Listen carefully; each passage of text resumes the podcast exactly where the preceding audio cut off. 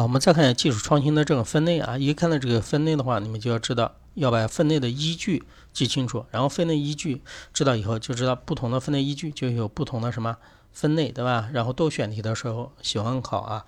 然后我们先理解，第一个是基于技术创新对象，对吧？我是创新产品呢，还是把生产产品的这个过程方法给创新，对吧？这两种对象。好，我如果创新的是产品，那就是产品创新。如果我是把生产产品的过程给创新，对吧？把整个过程给那个时间压缩了，效率给提升了，那就属于什么创新呢？工艺创新，这个比较简单，对吧？这是基于技术创新对象来划分的啊。我们再看一下创新模式的不同啊，因为你创新也是分不同的什么形式的，比如说有原始创新，有集成创新，还有引进、消化、吸收再创新的。比如说最难的里面啊，应该属于原始创新，因为原原始创新一般，比如说是基础科学啊，比如说量子，就是说量子卫星啊，就是量子通信这个。其实量子通信它不是通过量子作为一种载体啊，因为量子的话它有一个纠缠的一种形式。大概说一下什么意思啊？你把两个把量子的话它给分离以后，因为它可以在同一个时间出现变化，这就可以做一种密钥。知道密钥通过这种密钥的话，它就可以把信息进行一个什么加密啊？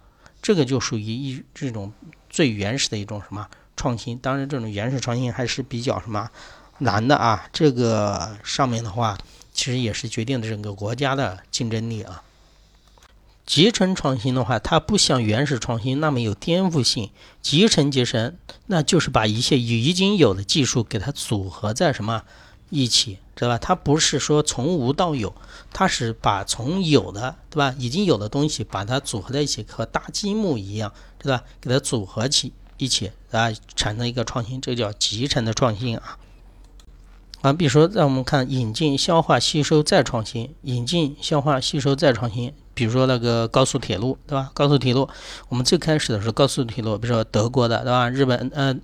就是德国的西门子的，还有日本的技术，对吧？我们可以最开始的时候，第一批的动车自己没有能力制造，我们可以引进，引进以后，我们可以把它技术进行一个引进、消化、吸收，我们自己再做一些能够适应我们国家的的这种，对吧？发展的，对吧？这种高速铁路发展的，还有我们适合我们国家这种地理特征的，对吧？再做一个什么创新啊？比如说我们国家的动车肯定不像。